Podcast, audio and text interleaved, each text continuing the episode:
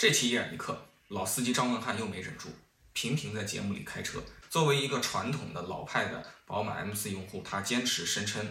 电动车跟油车比没有驾驶品质可言。我则不小心陷入了种族歧视的嫌疑。我把汽车新势力比喻成在一个黄种人为主的学校里突然转入了几个肤色完全不同的新学生。另一位老司机高小强，则也是公然的冒犯了早期的那些电动车先驱用户。他说这些用户几乎都不是正常人。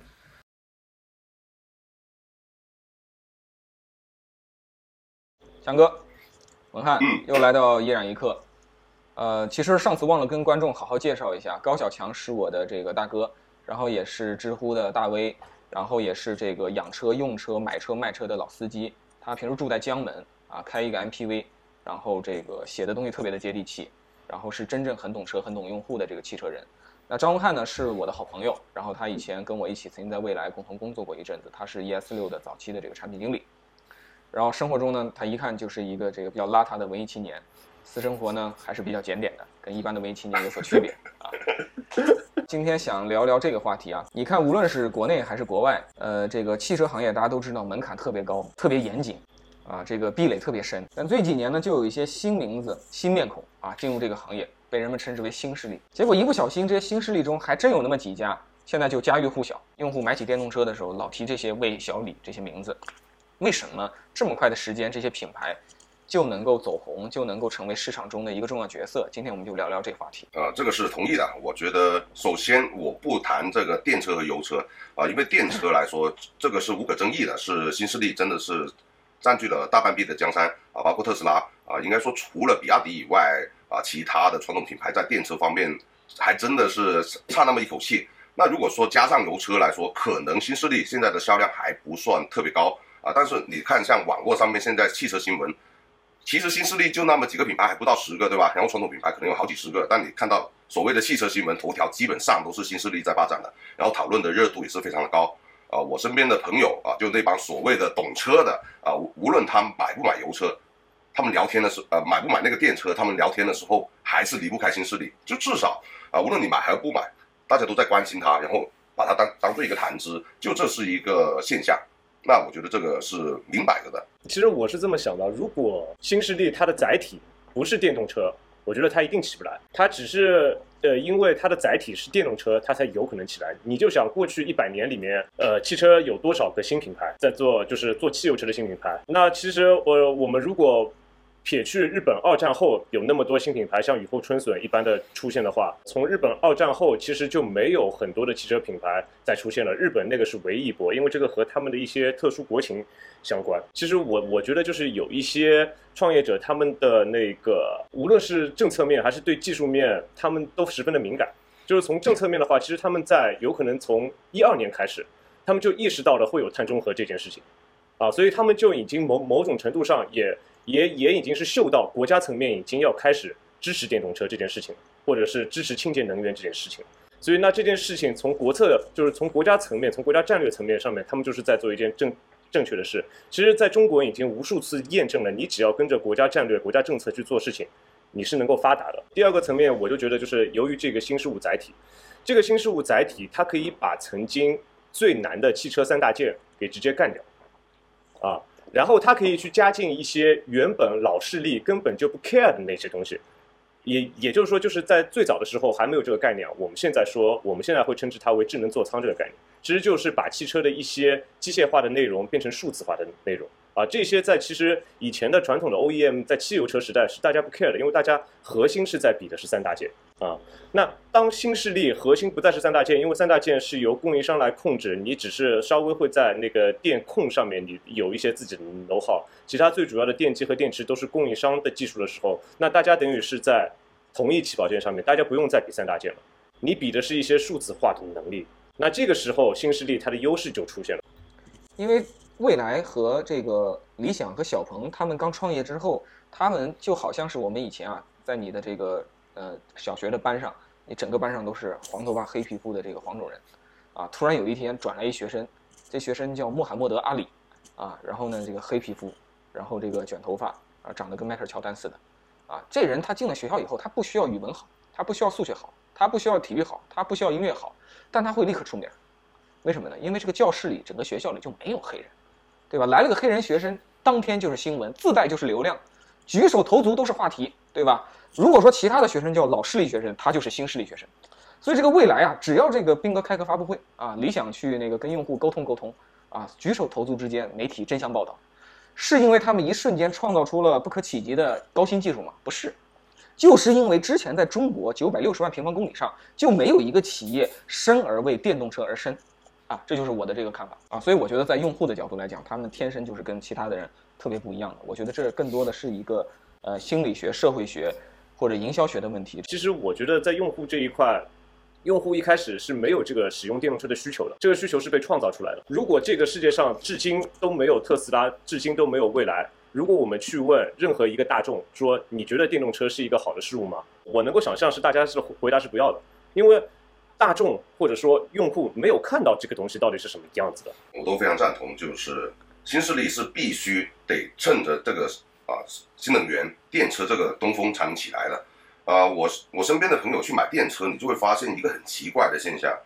就是他们对电车很多方面是会宽容很多，就他们把原来对油车评判的那一套标准完全抛弃了，比如说什么底盘质感啊，然后什么后排空间啊这些，比如说啊，我举个例子啊，特斯拉的 Model 3，你说它这个后排空间实际上是连啊价格连它一半价格都不到的卡罗拉都赢不了的。如果你说出来这么一个油车，然后卖二二十几万、三十万。那一般的人其实是不会考虑的，但是如果说它是一个电车，而且它是特斯拉的话，很多人对它的看法就有点像啊，我买了一个高性能车，或者说我买了一个跑车，它这个后排空间其实我并不是那么 care，这一点就非常值得玩味了。而这一点，如果你去问一个电车的用户，实际上他们是不承认的，他们觉得他们是非常理性的，但他们很多时候一进去看到这是个电车，他们的评判标准是是有区别的。又比如说像啊，我们认识很多工程师，或者说我们自己都会感觉很多电车它的底盘调教啊，说实话就开起来的感觉，除了动力很强以外啊，很多时候一些行驶质感方面其实是不如油车的。但是对于普通用户来说，他们觉得哎这些都无所谓啊，因为像一些啊大屏啊，然后智能化这些东西对他们的吸引力更大。我举一个例子啊，就我老婆他们公司有一辆宾利啊，是三百多万的，然后我老婆也做过啊，就有时候跟老板出去办事儿。他就觉得啊，这个车好是好啊，三百多万，但也就啊舒服一点，安静一点。就他不会说啊，这个是个三百多万的车，很豪华。但有一天他看见那个 Model X，他看见那个欧翼门，他就会哇，这个车很厉害。事实上，Model X 可能只是啊那台宾利的三分之一的价格，但它是完全不在传统汽车那个维度去给你制造一些惊喜和一些期待。那我觉得，就包括消费者也好，对于他们的期望其实是不一样的。那当然，这也可能是现阶段消费者的啊一个特性。就比如说，现在买电车的都是比较先锋的消费者，可能去到电车普及啊，比如说占有率去到百分之五十以后，可能就是比较传统的消费者进入电车市场，可能整个消费习惯就不一样啊。这个我不敢说啊，现在去做什么推断，但至少目前来说，大家对于电车啊是相对来说宽容很多的啊，就整个要求跟油车是不一样的。其实我觉得有一个理论是，呃，被反复验证的，在不同的品类，就是我们的人口其实是分层的，人口当中永远有，呃，早期事物的接受者，我们也可以称之为先锋型用户，也有快速跟随型用户。然后我们采访了非常多的一些偏早期的未来用户和早期的特斯拉用户，你会发现一个惊人的一个一个现象，就是这些人他在买 Model X 或者是 Model S 或者是 ES 八之前，在人生中他买过哪些东西呢？他买过非常早期的大疆精灵无人机。他买过早期的魅族的 MP3，他买过早期的索尼的 Walkman，然后他很可能也买过早期的小牛电动车，啊，这些东西的商品的价格是有的高有的低，不重要，但重要的是他买什么东西都买的是早期。我发现是这些人的天生人格导致的结果，他们就是比常人会有更多的冒险精神，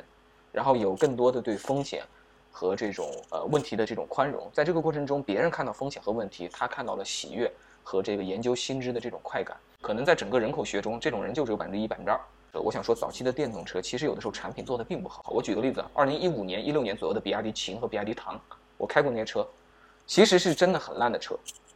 驾驶体验是很差的。这个就只是快，但它的快是一种傻快，是一种没有质感、没有安全感的快。但是即使是这样，在当年，它都吸引了一群其实本身条件不错的用户去购买。而且还成立了相关的底粉俱乐部，但是在当年这样一个先锋的产品，它就是能够跟它的先锋用户是最臭味相投的。我在二零二一年开始，也就是去年开始，我已经越来越遇不到这样的人了。我现在遇到的所有的蓝买电动车的用户，都是快速跟随者或者是主流用户，已经再也看不到当年的先锋用户了。对，现在你碰到的原本买电动车的这群人，现在很多是在玩 VR。呃，没错，这些人应该是已经涌去比特币 VR 或者是呃这个这个 NFT NFT 啊、或者是两轮电动性能摩托车啊，他们一定会不断的追逐社会中最新的事物。是，其实这也就是我前面说的，只要你能够创造出这样子的需求，就会有这样子一群人为之去买单。荣威、比亚迪，呃，包括吉利，其实他们很早就尝试过电动车，对吧？在二零一零到二零一八新势力正式登场之前，他们有过电动车。为什么他们没有取得爆炸性的网红现象？先锋用户，他们想要一个真正的创新感，他们不想要一个车只是把油改成电，logo 也不换，嗯品牌包装也不换，嗯门店也不换，嗯销售顾问小姐姐也不换，啊，新闻发布会的这种通稿也不换，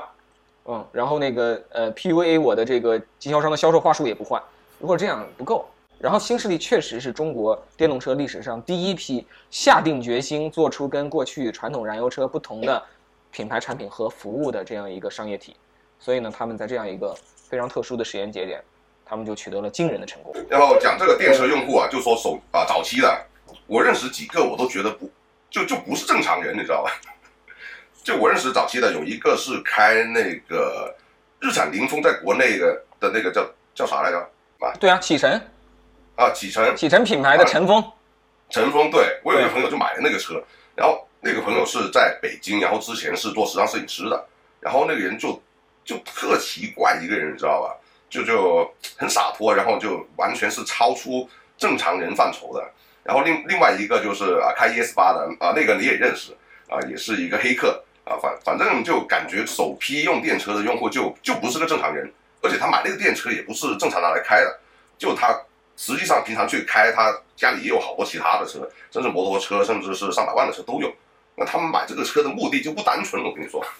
对，其实像强哥说的这个，也是我大概在一四年左右，一四一五年左右接触到电动车。那个时候电动车基本上都是特斯拉嘛，对吧？反正那个时候我接触到的特斯拉的用户的话，都是家里是不缺钱的，嗯，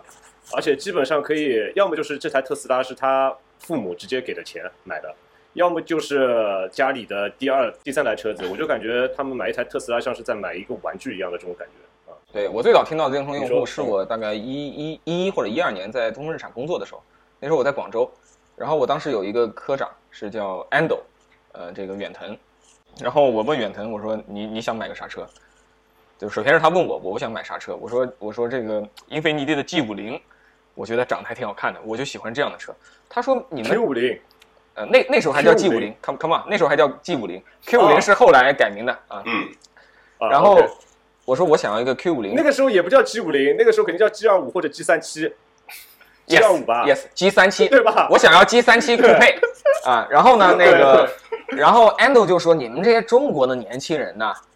太不实际了，就要是酷配这种呃，就是花里胡哨的啊，又不实用的车，然后又贵。他说他想要的车是一个电动车，他想要尼桑 Leaf，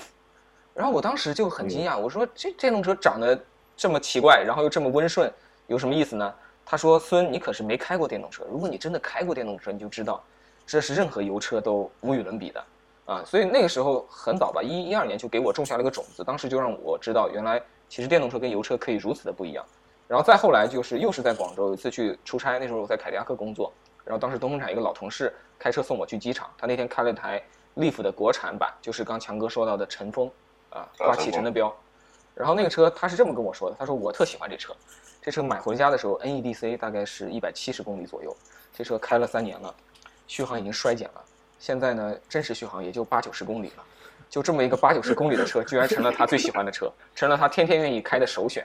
啊！让我心想，他家住那地方，送我到机场再回去，这八十公里已经用掉百分之七十了，所以他每天就是在这样的情况下去使用他的这个车辆，但他很开心，他真的把这个车列为他家里的用车首选。然后他们还要说这是无与伦比的感觉，对他还要说这好过度脑补。对，所以那时候我就会觉得开电动车的人应该都是脑子有点问题啊，所以去开电动车我觉。得这绝对是你们日日日产有问题，日产是不是搞 CVT 搞得太多了？我靠，一直在想车子怎么才能做平顺，结果电动车一出来比任何 CVT 都更平顺，是不是？然后我跟你说，我这个开晨风的朋友，他还是非常早期的那种啊、电车的论坛用户，然后就他经常去分享他那个车开的时候要盖棉被呀，然后要在车里面弄很多保暖措施，因为那个续航真的不行。然后我就想，你不是还有两辆油车吗？你干嘛要受这个罪？但他就喜欢这样，而且乐此不疲，他觉觉得这个东西很有乐趣。对啊，对你是受罪，对先锋用户来讲，这叫什么呢？这叫做耶稣受难，那个心态是一样的，对吧？我虽受难，但我求得真理，对吧？但我普度众生，然后我还可以把这种体验分享给大家，让大家呢早日了解这种新事物、新文明。我觉得就是，然后先锋用户就是有这种这种这种精神上的这种气质啊。然后补充一下，我讲一下那个乘风那个车，我自己也开过。就真没那么神，它就是个电版的六啊的骐达，就这么回事儿。对对，它它也没有什么大屏，也没有什么智能啊，就有点像当年的那个油电混合的卡罗拉，然后你把它油给拔掉了，只剩电啊，就这么回事儿。对，其实没那么神。它就是更轻快的电动化的 T 达。对，但是先锋用户对它的理解跟我这种实体性派的理解是不一样的。对，所以所以脱离用户谈对产品的体验是没有意义的。呃，我我觉得早期那些去支持特斯拉和蔚来和日产的电动车的用户，就是他们本质上就是跟大众用户非常不一样。这也是为什么我们前几年看到那么多的舆论争议。一边是百分之九十九的人把这种电动车称为电动爹、骗补的产物啊，这个汽车工业的败类。然后另外一边呢是百分之一的用户他真心喜欢。其实我觉得，这文翰文翰不是一个早期电车用户啊，可能算不上啊。他肯定是晚期电车，我到现在都不算是电车用户。对，嗯，就死油车派，坚守油车是，然后啊，依然是我认识的里面比较比较早期的电车用户，比较早期。对我我我其实是快速跟随者，我不算是最先锋的用户。最先锋的用户是完全不顾风险的。其实我相对来讲还会谨慎一点点。嗯，我就比较理智了。我我目前来说就，因为我是特别理性，我会拿计算器去去算这个事划不划算。对，然后然后目前来说，在这个 moment，我觉得电车是 OK 的。但你说让我去把现在的油车卖掉，然后立刻去换一个电车，我觉得不划算，因为我本来没想换一个车。但如果说我现在什么车都没有，我去买一个新车，我可能会选择电车，这是一个完全理性啊情况下的选择。理解。就是我自己其实认识的一些朋友里面，有很多虽然也是在电动车行业做，但是他们也是真心的啊，他们喜欢的也其实是油车。所以说，我就觉得就是男人的身体其实是很诚实的。当你有经济能力的时候，你一定会去去买一台你真正喜欢的汽油车。我的观点是，就是我觉得很多人说电动车的那个性能，或者说那个呃电动就是开了电动车就再回不去汽油车了，这是很多人说这句话的，对吧？我觉得说这句话的人，很多人是没有开过好的汽油车。他们有可能在开电动车前，最好的开过的车子，很有可能也就是 2.0T 的低功率发动机。他们连 2.0T 的高功率，也就是大约250匹马力的发动机，他们都没有开过。这个时候，他们去那个，他们开了一下电动车以后，相同价位的油车，他绝对是回不去了。但是如果他开过一些真正好的汽油车，我觉得他是非常想回去的，因为开过真正好的汽油车的人，你是看不上电动车的那种行驶品质和行驶质感的。为啥？这个是我的一种感觉。我完全不理解你说的这个东西。我我 我理解。啊，方圆，你当年开过 RS 五，当年你方圆，你当年开过一周的 RS 五啊，你不觉得它的整个的行驶品质比 Model S 好实在是太多了吗？然后它整个加速给你的这种体感这种强烈，这这这这不是电动车的错。我觉得如果 Tesla 愿意花点钱花点时间折腾，他们可以搞出这些东西来。只是这玩意儿现在不是他们的 priority。我这是我的认为啊。我觉得那个。我我理解你说的那些东西，但我那认为那些东西都是，呃，未来或者是这个 Tesla 投钱就可以做出来的。我觉得电动车是有可能实现的。我觉得电动车说实在的，现在也就一个东西制约着嘛，不就是电池太重嘛，对吧？我觉得无非再等几年，电池再轻一点了以后，其实你在奥迪和宝马上做的那些东西，他们都可以做到，而且会更容易的做到。其实如果其实如果从纯直线的性能上来说，确实现在电动车是更强嘛，毫无疑问嘛，对吧？你像特斯拉的 Plaid 已经是百公里加速二点一秒了，嗯，对吧？但是就是它的这种二点一秒给你带来的这种体感的强烈，就是不如汽油车，哪怕是一台三秒多的汽油车，这种感觉就就是不一样。因为汽油车它在你的整个加速过程中，它每一次换挡给你的屁股、给你的背带来的这种冲击感，然后它的整个声音，就是它的整个的给你的体感特别的多感官，特别的立体，你懂我意思吗？而特斯拉就是如果咱们去把它和性爱做。做描述的话，你你搞特斯拉就是有一个有可能搞起来特别爽，但是它不会叫的姑娘，你你懂我意思吗？就是或者说它，呃，就是和你的这种肢体的碰撞特别少啊，那我不觉得这这是一种好的这种感官丰富的一场体验。我这么给你打个比方，特斯拉就是那个就是 Pornhub，对吧？它是数字化的快感，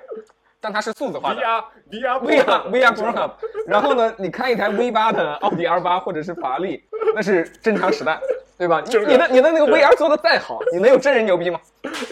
这个这个事儿啊，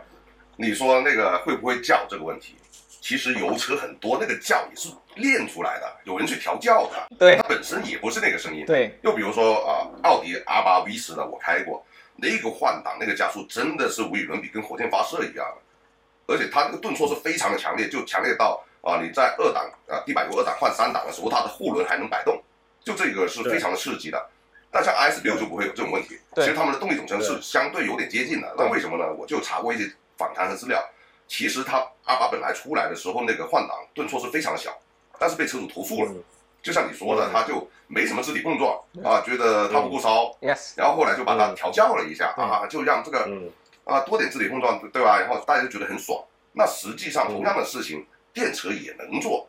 啊，包括现在也看到有些电车也在搞这样的事情啊，包括一些家用的油车，比如说你说现在的三系，你调到运动模式，它那个顿挫很明显就是有意去做出一一种加速的冲动感的，就其实这些都是。底层是有干一些事儿，它并不是说油车就该这么猛，很多时候油车也是啊假动作装一下，对对对感觉很爽。亚麻袋亚麻袋啊，你你现在包括宝马，它这个它这个车里面还要加那个电子的发动机声浪，对不对？那你说如果你没有心理障碍的话，你电池也可以加，对不对？只是大家都认为你电池加就是假的。电车现在在新油车加的是真的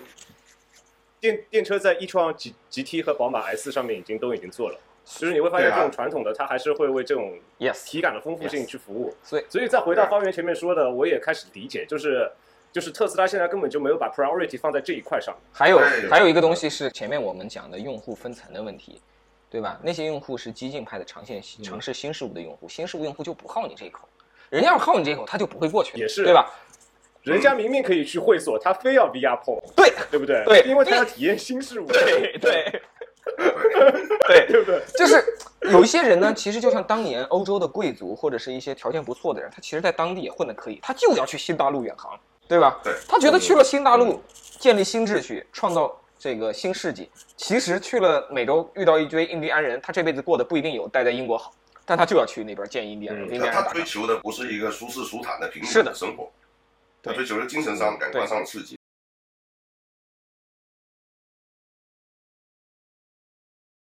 今天先聊到这儿。今天我们聊的东西用一句话概括，就是面对那些不正常的早期电动车用户，啊，我们需要不正常的新势力车企。